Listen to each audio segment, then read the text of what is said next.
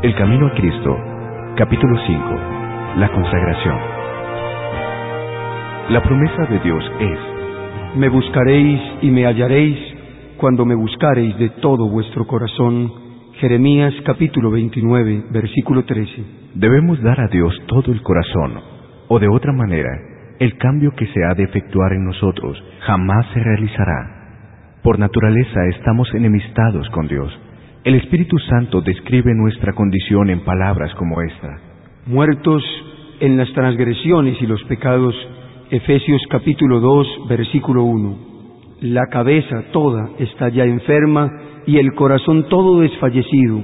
No queda ya en él cosa sana. Isaías capítulo 1, versículos 5 y 6. Estamos enredados fuertemente en los lazos de Satanás. Por el cual hemos sido apresados para hacer su voluntad.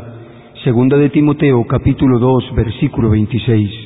Dios quiere sanarnos y libertarnos, pero puesto que esto demanda una transformación completa y la renovación de toda nuestra naturaleza, debemos entregarnos a Él enteramente. La guerra contra nosotros mismos es la batalla más grande que jamás hayamos tenido.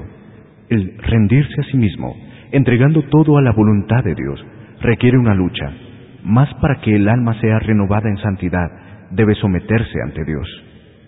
El gobierno de Dios no está fundado en una sumisión ciega y en una reglamentación irracional, como Satanás quiere hacerlo aparecer. Al contrario, apela al entendimiento y la conciencia. Venid pues y argullamos juntos. Isaías capítulo 1 y versículo 18.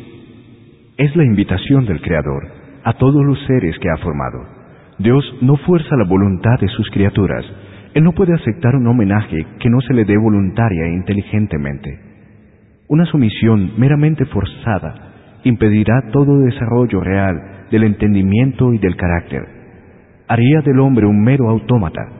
No es ese el designio del Creador.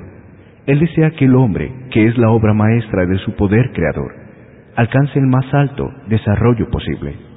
Nos presenta la gloriosa altura a la cual quiere elevarnos mediante su gracia. Nos invita a entregarnos a Él a fin de que pueda hacer su voluntad en nosotros. A nosotros nos toca decidir si queremos ser libres de la esclavitud del pecado para participar de la libertad gloriosa de los hijos de Dios. Al consagrarnos a Dios, debemos necesariamente abandonar todo aquello que nos separe de Él. Por esto dice el Salvador, Así pues, cada uno de vosotros que no renuncia a todo cuanto posee, no puede ser mi discípulo. San Lucas capítulo 14, versículo 33. debemos dejar todo lo que aleje el corazón de Dios.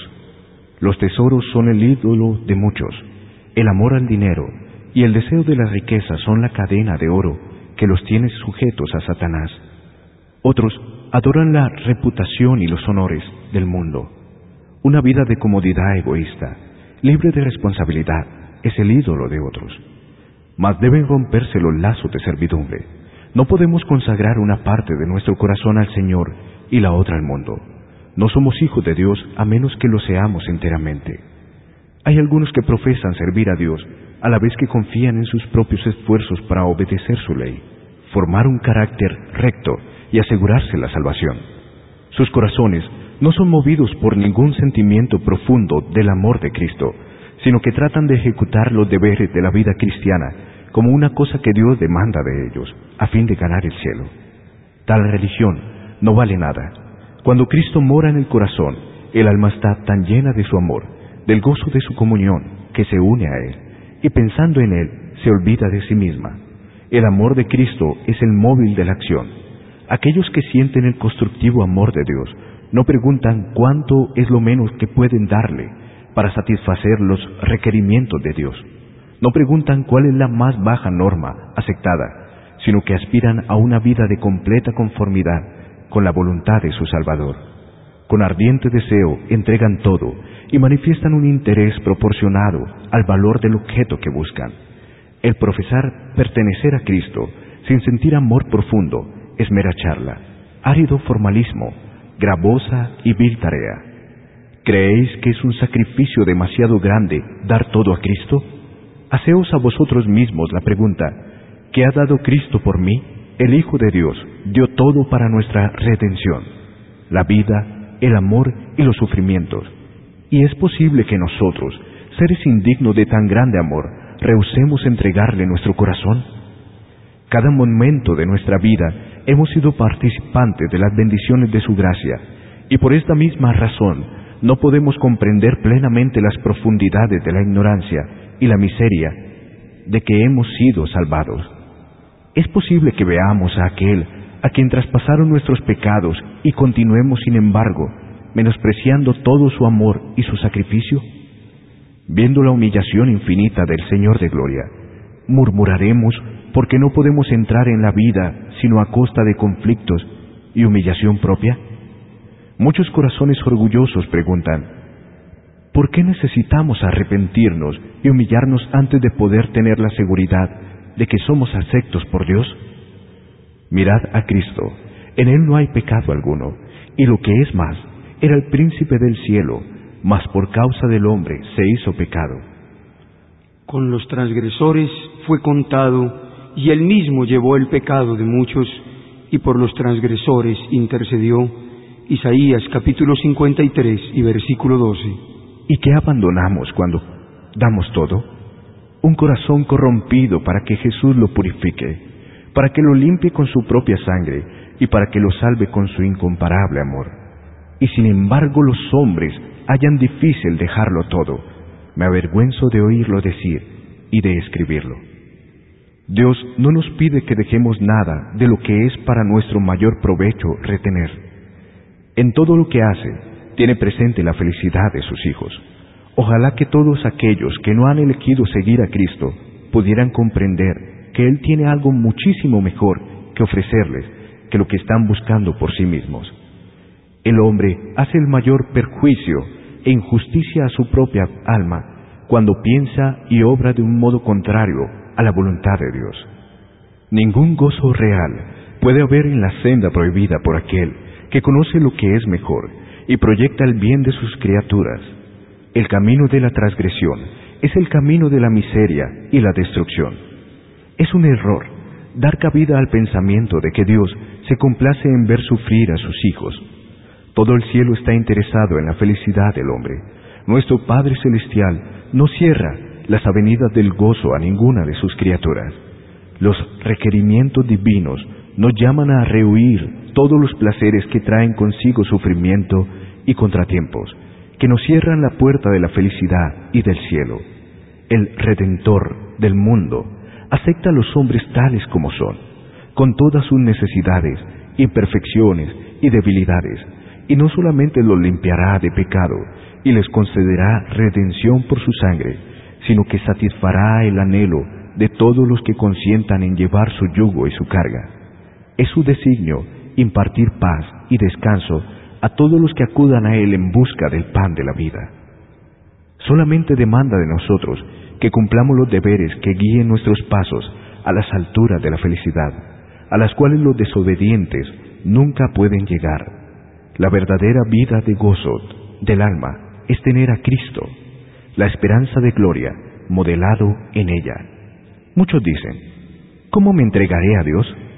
Deseáis hacer su voluntad, mas sois moralmente débiles, sujetos a la duda y dominados por los hábitos de vuestra mala vida.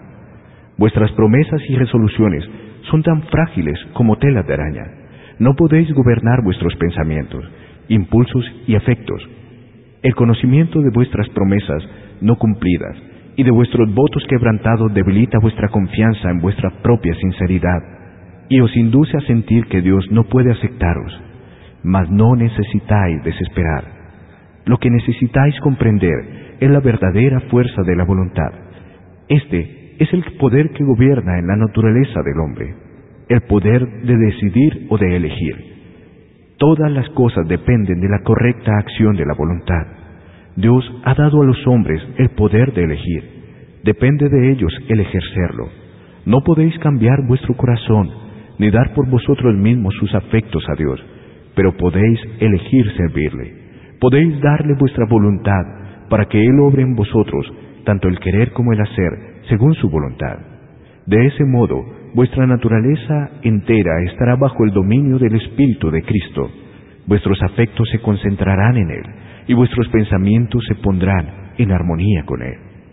Desear ser bondadosos y santos es rectísimo, pero si solo llegáis hasta allí, de nada os valdrá. Muchos se perderán esperando y deseando ser cristianos.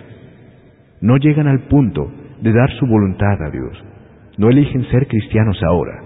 Por medio del debido ejercicio de la voluntad, puede obrarse un cambio completo en vuestra vida.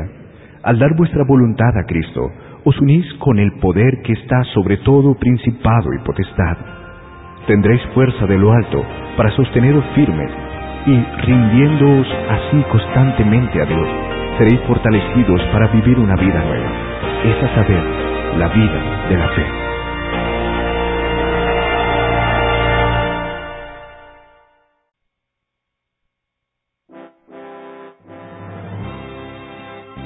Agradecemos a Zulay Herrera, a Ricardo Merchán, a Daniel Ospina y a Juan Carlos Rincón por esta versión del Camino a Cristo en audio digital.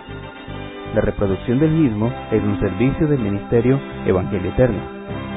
Para obtener gratuitamente estudios selectos de la Biblia y de los escritos de Elena G. de White, o para solicitar nuestras publicaciones impresas, diríjase a www.hogarisalud.com y www.evangelioeterno.com.